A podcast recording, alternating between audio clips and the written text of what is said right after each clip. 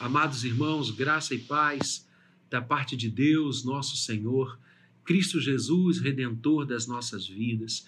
Coisa boa estarmos juntos mais uma vez, podendo partilhar as Escrituras, ler o texto santo, ser desafiados por ele e vivermos para a glória de Deus. É muito bom ter você aqui, é muito bom poder compartilhar a palavra de Deus com você e nós vamos ler hoje um texto que nos desafiará a uma vida cada vez mais aos pés do Senhor. Nós vamos orar agora, porque não temos como ler as Escrituras ou meditar nela sem buscarmos a face do Senhor, sem pedirmos que o Espírito Santo ilumine a nossa mente e o nosso coração. Só assim podemos entendê-la, só assim podemos praticá-la. Então, feche seus olhos agora, você que está aqui comigo conectados no coração e na cruz, nós vamos agora buscar a presença do Senhor. Pai amado, que coisa linda podermos estudar o texto santo, podermos crescer na tua presença, podermos, Senhor, caminhar junto a ti. Nós te damos graças em nome de Jesus, porque revelastes a tua vontade nas escrituras sagradas e nós agora temos o teu livro santo e nós vamos tomá-lo em nossas mãos. Nós vamos lê-lo agora, meditar sobre ele.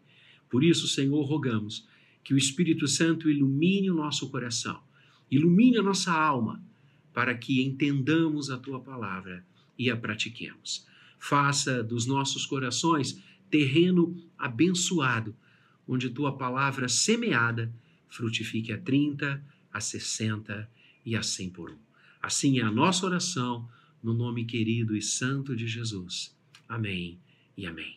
Vamos abrir a palavra de Deus nesta hora no Antigo Testamento, no livro do profeta Miqueias. Profeta Miqueias, capítulo 6. Nós vamos usar o texto que vai e, e compreende os oito primeiros versículos de Miqueias 6. Mas quero ler com você de forma muito específica o versículo número 8, que diz assim: ele te declarou, ó homem, o que é bom e o que é o que o Senhor pede de ti, senão que pratiques a justiça, ames a misericórdia e andes humildemente com o teu Deus. Miqueias 6, capítulo 8. Achou? Vamos ler de novo então? Vamos lá? Ele te declarou, ó homem. Leia junto comigo aí, na sua casa agora. Leia esse texto junto comigo. Ele te declarou, ó homem, o que é bom e o que o Senhor pede de ti, senão que pratiques a justiça, ames a misericórdia e andes humildemente com o teu Deus. Que Deus abençoe a leitura da Sua palavra, palavra bendita, palavra abençoadora, e que Ele nos conduza agora, como oramos, nesse momento de reflexão. Como agradar a Deus? O que fazer para mover afirmativamente o coração do Senhor? De que maneira eu e você, homens, podemos caminhar neste mundo e agradar a Deus? O que devemos fazer para que o Senhor olhe para nós como ele olhou para Jó e comentou com o próprio Satanás: Viste o meu servo Jó? Como nós podemos alegrar o coração de Deus? Muita gente há que pensa e pratica algumas coisas no afã de agradar ao Senhor. Por exemplo, alguns é, impõem-se restrições, achando que é, restringindo muitas coisas, principalmente aquelas coisas que são erradas, o coração de Deus se alegra ou se alegrará com aquele procedimento. É claro que Deus sempre vai se alegrar quando nós nos afastamos do pecado, quando nós deixamos as coisas erradas para lá. E isso nós devemos praticar. Mas nós não devemos nos abster de uma multiplicidade de coisas como que trocando essas atitudes humanas pela graça e pela aprovação do Senhor. Nós devemos afastar-nos do pecado e do caminho mau, porque Deus assim determinou. E é claro que isso vai agradar o seu coração. Mas não como troca. Nunca. Não adianta nos sacrificarmos visando agradar a Deus. A, a quem mesmo se fira numa prática estranha, religiosa e cultica. E através dos martírios que se impõem, pensam que agradarão o coração de Deus. Claro que não. Outros há que acham que podem agradar ou comprar o coração de Deus com ofertas, com a dádiva de bens, a instituições de caridade, a pessoas que precisam, até mesmo as igrejas, a pessoas que é, levam somas até os cofres da igreja, até os gasofiláceos da igreja e das instituições religiosas, até para aplacar um pouco a sua consciência errada. Como que, levando dinheiro, o perdão estará garantido. Práticas essas são abomináveis diante do Senhor. E o contexto de Miqueias 6 trata exatamente isso.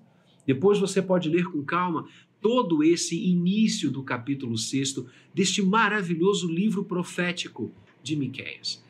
O que o profeta está dizendo e o contexto do seu livro, de forma muito específica desse capítulo 6, que poderia ser certamente o âmago deste livro, Miqueias está dizendo pela voz do Senhor: Como o meu povo me alegrará. Como o meu povo moverá beneficamente o meu coração. E o profeta então passa a descrever algumas situações, inclusive citadas aqui por mim, pessoas que trariam e levariam ofertas expressivas, valores altíssimos diante de Deus, buscando agradá-lo. E chega-se ao clímax deste capítulo e deste livro, quando o Senhor diz: Ele te declarou, ó homem, o que é bom. Ouçamos o que Deus vai dizer que é bom para nós. E aquilo que o Senhor pede de nós o que Deus pede de nós? Dinheiro? Sacrifícios? O que Deus pede de nós? Abstenções? O que o Senhor requer de cada um de nós? É isso que esse texto maravilhoso vai nos mostrar nesta noite. A primeira coisa que a palavra de Deus diz, que o Senhor nos pede, que alegra o coração dele e é bom, é que pratiquemos a justiça.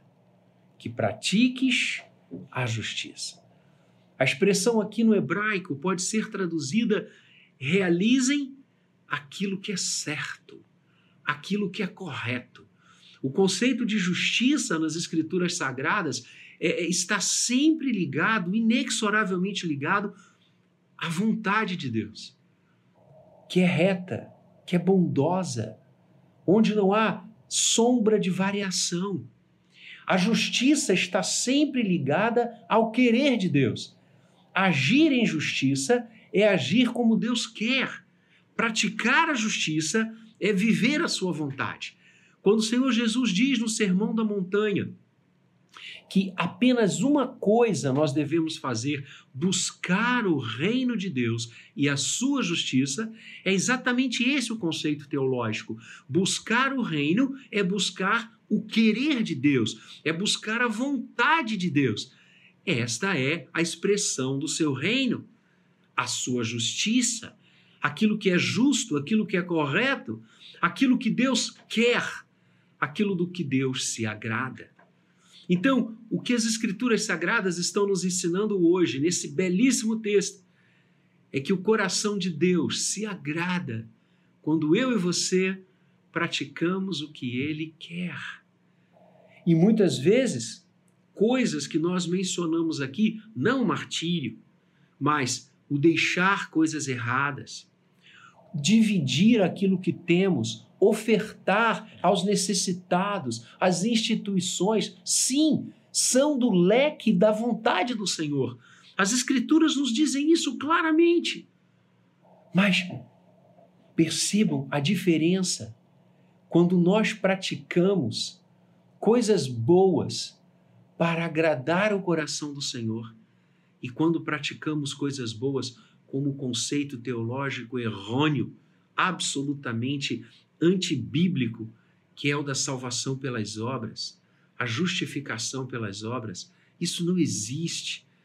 Viver o que Deus quer, viver a retidão do coração de Deus, é uma consequência daqueles que caminham com Ele. E nós não praticamos o que Deus quer para angariar benesses celestiais. Nós praticamos o que Deus quer porque isso agrada ao Senhor. Porque isso é bom para nós. Ele te declarou ao homem o que é bom e o que o Senhor pede de ti. Então nós praticamos a vontade de Deus não para ganharmos terrenos nos céus, não para prosperar nos nossos negócios. Isso não é troca. Nós praticamos a vontade de Deus, nós buscamos a justiça, nos afastamos do que é mal, do que é injusto, do que Deus não se agrada, para alegrar o coração do Senhor. É a visão que Calvino tinha de obras. Não somos salvos pelas obras, mas somos salvos para praticar obras. É o que Paulo explica lindamente escrevendo a sua epístola aos Efésios, onde Paulo diz que nós somos um poema de Deus, poemai, um poema de Deus, um hino de Deus para as boas obras, as quais Deus de antemão preparou para que andássemos nelas. Então, queridos, eu quero nesta, nesta hora, neste culto, desafiar você a caminhar na vontade de Deus para agradar o coração de Deus. Faça isso espontaneamente. Busque o querer do Senhor. Essa vontade que é sempre boa, perfeita e agradável. O Senhor Jesus diz no Evangelho de João que aquele que se encontra com Deus, que aquele que recebe dele a redenção, se agrada em fazer a sua vontade. Aliás, o Senhor estabelece esta linha como uma linha divisória. O salvo, o crente pela graça em Cristo, se alegra em fazer a vontade de Deus, se alegra em praticar a justiça. E o oposto, quando não realiza o que Deus quer, ele se entristece, ele se queda, o pecado é algo que nos entristece, que nos arruína. O pecado é um câncer. O pecado é exatamente o oposto da vontade de Deus. É o erro dessa vontade. É o erro de alvo desse querer. O que Deus pede de nós? Que pratiquemos a justiça. Que vivamos dia a dia vivendo e praticando o que é correto, o que é justo o que agrada ao coração de Deus. E aonde estas coisas estão? Aonde essas práticas que agradam e são chanceladas pelo nosso Deus se encontram? Nas Escrituras Sagradas, que é a revelação da vontade de Deus para nós. Então, praticar a justiça é praticar os comandos bíblicos, é praticar os princípios das Escrituras é praticar o que a Bíblia Sagrada nos orienta como farol e luz para os nossos passos. O Senhor Jesus disse a um homem que perguntou a ele sobre os mandamentos, sobre a Escritura, ele diz claramente: as Escrituras Sagradas testemunham de mim. E é isso mesmo. O Senhor Jesus transparece em cada livro, em cada passagem, em cada momento da Bíblia. Então, querido, Querida, estudemos cada vez mais a palavra de Deus, porque conhecendo as Escrituras, conhecendo a Bíblia, conheceremos o que Deus quer, saberemos o que Ele deseja de nós, e aí então praticaremos a justiça. A segunda coisa que Deus declara como sendo bom e pede de nós é que amemos a misericórdia. Pratiquemos a justiça, amemos a misericórdia. E aqui a gente vai usar e falar de uma das expressões mais lindas das Escrituras, a misericórdia. Essa expressão, esse termo que vem desde o Gênesis, atravessa todas as Escrituras, chegando ao Apocalipse. O grande triunfo da misericórdia que aconteceu na cruz e no túmulo vazio. A grande autenticação da redenção trazida por Deus. Esta expressão linda significa literalmente sentir com o coração. Cardia, misericórdia, cordas, as cordas do coração. Tocá-las no mesmo diapasão do que o outro e sentir o que o outro está passando, vivendo e experimentando. Misericórdia, portanto, tem a ver com envolvimento, tem a ver com sentimento. Aliás, uma palavra grega igualmente é, é, é, é traduzida por misericórdia no Novo Testamento é a palavra compaixão. Sentir com, ter o mesmo pathos, o mesmo sentimento, que é exatamente deixar as cordas do coração tocar a música que o coração do outro, que o coração do próximo está tocando. Há horas que esta identificação misericordiosa será de choro. Chorai com os que choram. E nós temos vivido dias, nós temos atravessado semanas ainda com notícias que nos entristecem. É fato, já foi muito mais intenso. Mas ainda persiste. E mesmo depois que esta pandemia passar, e ela vai passar, quantas situações de vida de irmãos queridos, de conhecidos, de familiares, que ao atravessarem vales escuros como a sombra da morte, chorarão. E o que é ter misericórdia? É chorar com eles, é sentir o que eles estão sentindo. Isso é ter misericórdia. E o maior exemplo de misericórdia, amados, vem de cima, vem dos céus, vem do Senhor. O profeta Jeremias, escrevendo o livro de Lamentações, tange na força do Espírito Santo um dos versos mais lindos das Escrituras, se possível for, escolher um em detrimento dos outros, porque todos são absolutamente maravilhosos.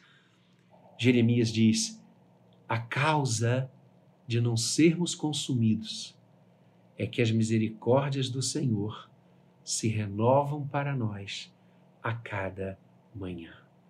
A cada novo dia, o sentir de Deus em relação a gente se renova. O sentir de Deus, a identificação de Deus conosco se torna nova, se refaz, se reconstrói. É isso que as Escrituras dizem. Deus não esquece da gente. Deus não desiste de nós. As suas misericórdias se renovam para cada um, a cada amanhecer. E depois que eu li esse livro, li esse versículo, Lamentações de Jeremias, todos os dias, quando porventura eu estou acordado, e muitas vezes isso acontece, e a claridade da manhã começa a chegar, e as primeiras os primeiros rasgos de luzes começam a romper a escuridão da noite. Eu digo: obrigado, Senhor. Obrigado, porque as tuas misericórdias estão se renovando nesta hora para mim e para toda a humanidade, em todas as raças, em todas as tribos, em todas as nações, de todos os lugares de todas as condições. O teu amor está se renovando por cada um de nós. É isso que as Escrituras dizem. Cristo Jesus é o exemplo máximo desta misericórdia que se faz homem e habita entre nós, que se torna como um de nós. Não há como expressar uma misericórdia maior do que essa. Deus se faz homem em Cristo. Deus sentiu tanto o bater do nosso coração e o que nós precisávamos, que ele se fez um conosco em Cristo Jesus. Ah, amados, é isso que Deus agora manda que eu e você façamos, é isso que agrada o coração dele. Quando nós olhamos os outros, quando nós olhamos o nosso próximo, como nós olhamos a todos que nos rodeiam com identificação. Quando nós choramos com os que choram, quando nós rimos com aqueles que riem, quando nós nos alegramos com aqueles que se alegram, quando nós nos abatemos com aqueles que se abatem.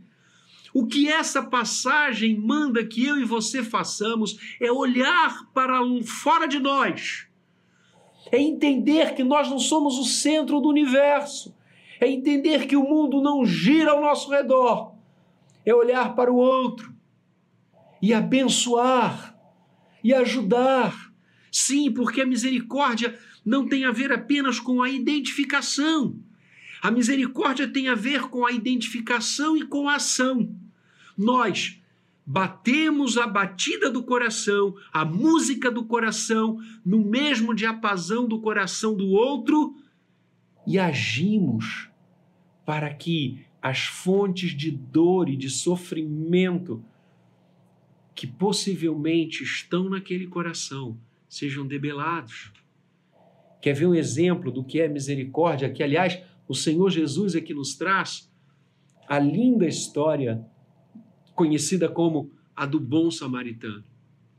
Um samaritano estava numa estrada e deparou-se com um judeu que havia sido assaltado, que havia sido espoliado. E os ladrões, eh, além de levar os seus pertences, bateram muito nele. E ele estava praticamente à morte abandonado naquela estrada, ferido.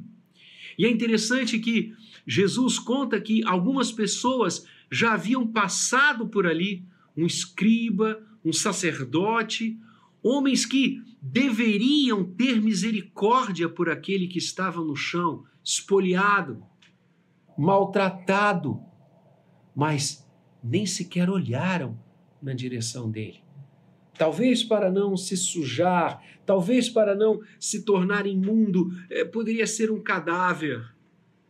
E ali passa o samaritano. E é interessante quando Jesus conta essa história, porque naquele momento os samaritanos e os judeus eram inimigos. Então, o que o Senhor Jesus está dizendo é que passava um inimigo. E o que, que o inimigo fez?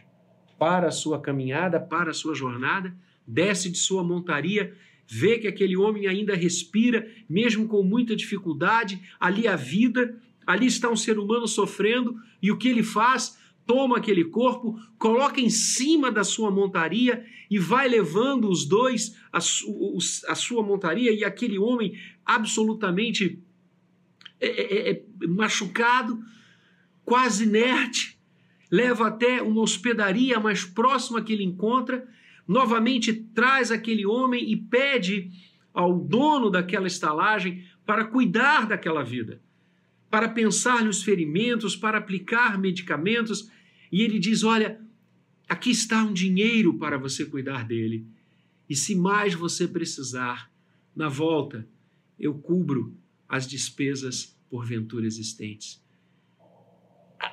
E aí, quando Jesus termina essa linda história conhecida ele pergunta: quem agiu de misericórdia para com aquele que for assaltado? O escriba? O sacerdote? Ou o samaritano?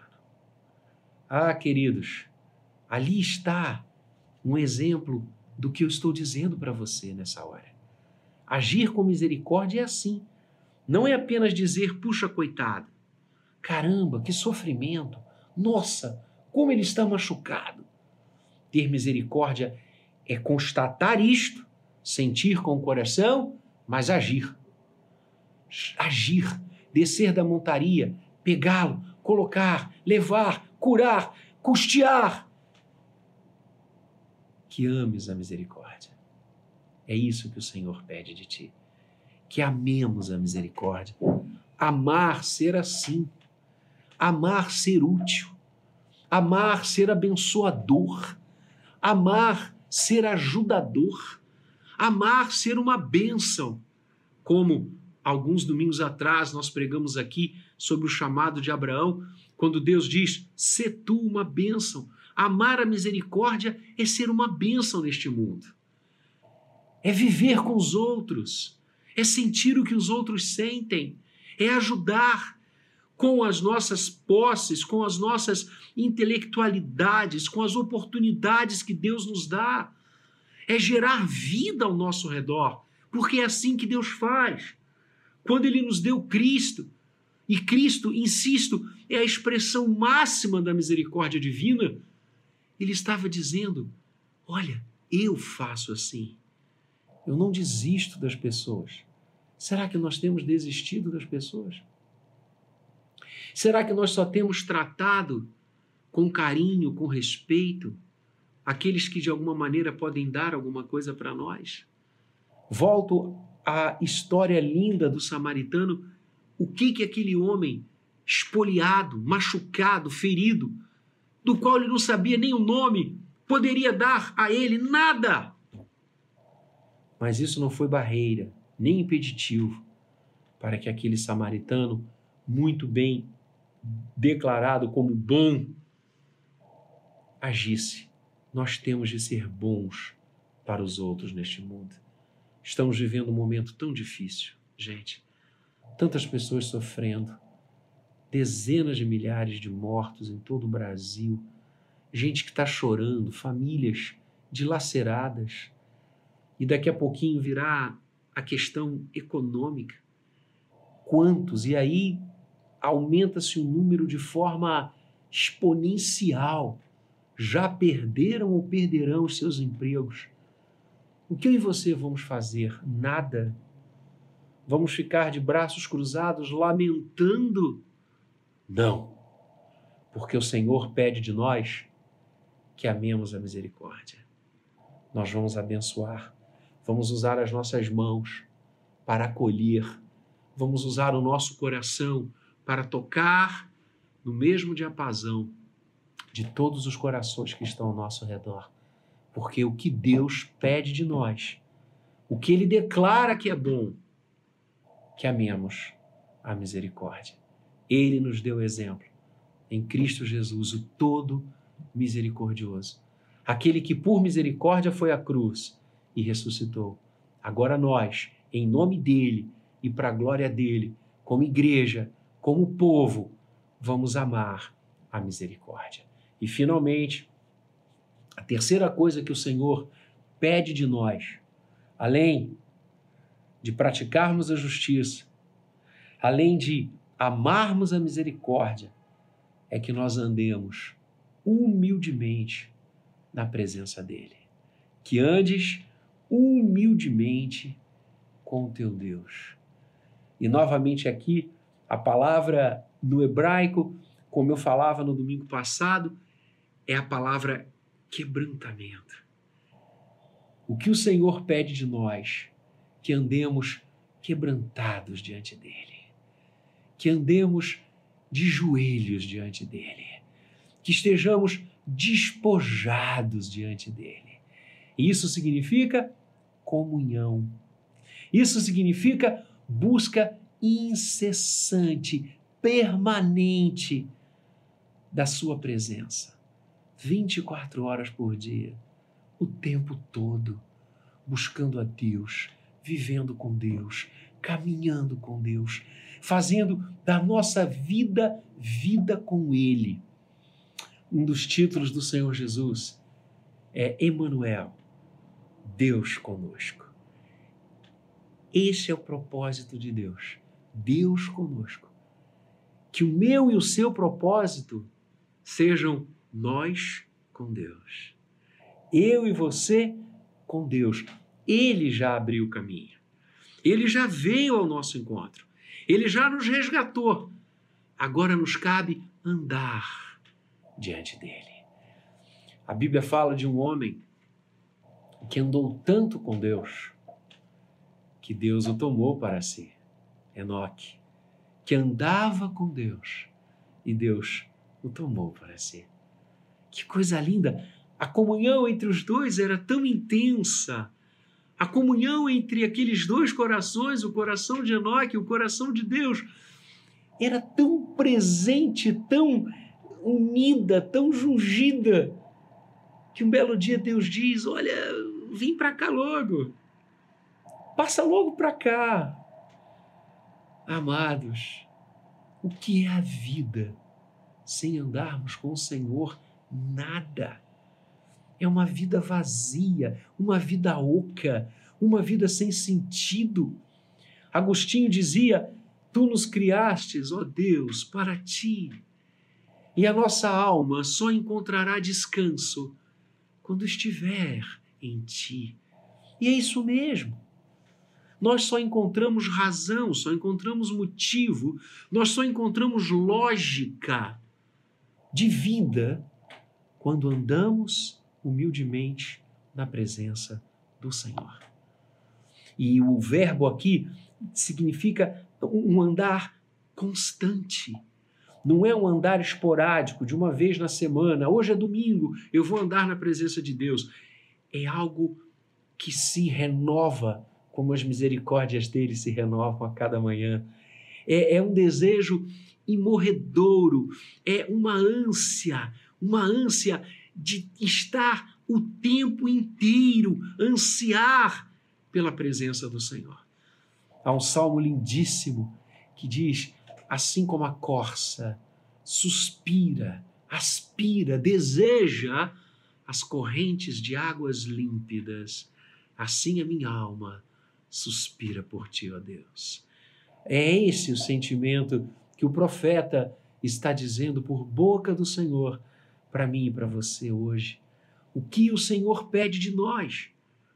Que andemos com Ele, que vivamos com Ele, que sejamos um com Ele. O apóstolo Paulo vai escrever dizendo que a vida que ele tinha era agora uma vida em Cristo, junto com Cristo, unido a Cristo.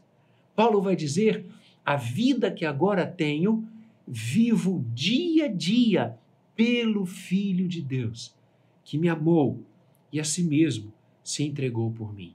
Andar na presença do Senhor é construir diariamente uma vida de comunhão, uma vida de busca, uma vida de oração. É estar com Ele, é querer a companhia de Deus, caminhar com o Senhor.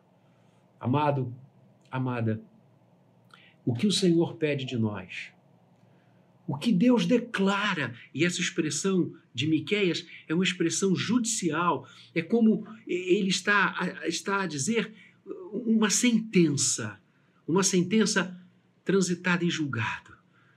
Qual é a sentença de Deus para a nossa vida? O que Deus declara que é bom? Como agradar o coração dele? Primeiro, praticar a justiça, viver o querer do Senhor buscar o que ele deseja de cada um de nós e viver para a sua glória. Isso é praticar a justiça. Afastar-se do que é mal, afastar-se do que não presta, afastar-se do que Deus não chancela, afastar-se daquilo que não gera a sua glória, jamais errar a sua vontade, praticar a justiça. Segundo lugar, amar a misericórdia, envolver-se com os outros, praticar o querer de Deus na vida, buscando o próximo, abençoando-o, sentindo no coração o que ele sente e agindo para que a dor, o mal ou qualquer coisa que faça essa música desafinar no coração do meu próximo seja debelada e nós possamos abençoá-lo e trazê-lo de volta para a música do céu, a música bendita que sai do coração do Senhor. E finalmente andar na Sua presença. O apóstolo Paulo disse assim: Como recebestes a Cristo, andai nele. Essa é a nossa vontade. Isso agrada o coração do Senhor. Quando nós vivemos nele, quando nós, dia a dia, buscamos uma comunhão intensa com o nosso Deus, orando, cantando, buscando a Sua palavra, vivendo para a Sua glória, uma vida de comunhão e de proximidade e parceria com o Senhor. Deus abençoe a sua vida e que eu e você pratiquemos a justiça, amemos a misericórdia e andemos humildemente na presença do nosso Deus. Vamos orar? Feche os seus olhos agora. Pai amado, nós te bendizemos por esse texto tão maravilhoso que nos desafia a uma vida de prática do que tu queres. Praticar a justiça é praticar o teu querer. Texto que nos desafia a olhar para o próximo, a olhar para fora, a perceber a dor do outro, a perceber as aflições daqueles que nos rodeiam, como tu fizestes conosco em Cristo Jesus. E a partir dessa identificação, agirmos para abençoar, como tu fizeste, Senhor, para nós em Cristo, se identificando de tal forma que tornou-se homem conosco, um conosco, e fostes até a cruz e ressuscitastes. Que a gente haja na direção do próximo, como tu agistes na nossa direção. E Pai, que nós andemos contigo que nós construamos uma vida buscando o teu reino e a tua vontade. Que nós caminhemos em comunhão diária, permanente. É a nossa oração. Em nome de Jesus. Amém. Deus abençoe você. Te dê uma semana muito rica. Uma semana buscando a vontade de Deus, praticando a justiça. Uma semana amando a misericórdia, sentindo o que os outros sentem. Uma semana andando na presença de Deus. Amém.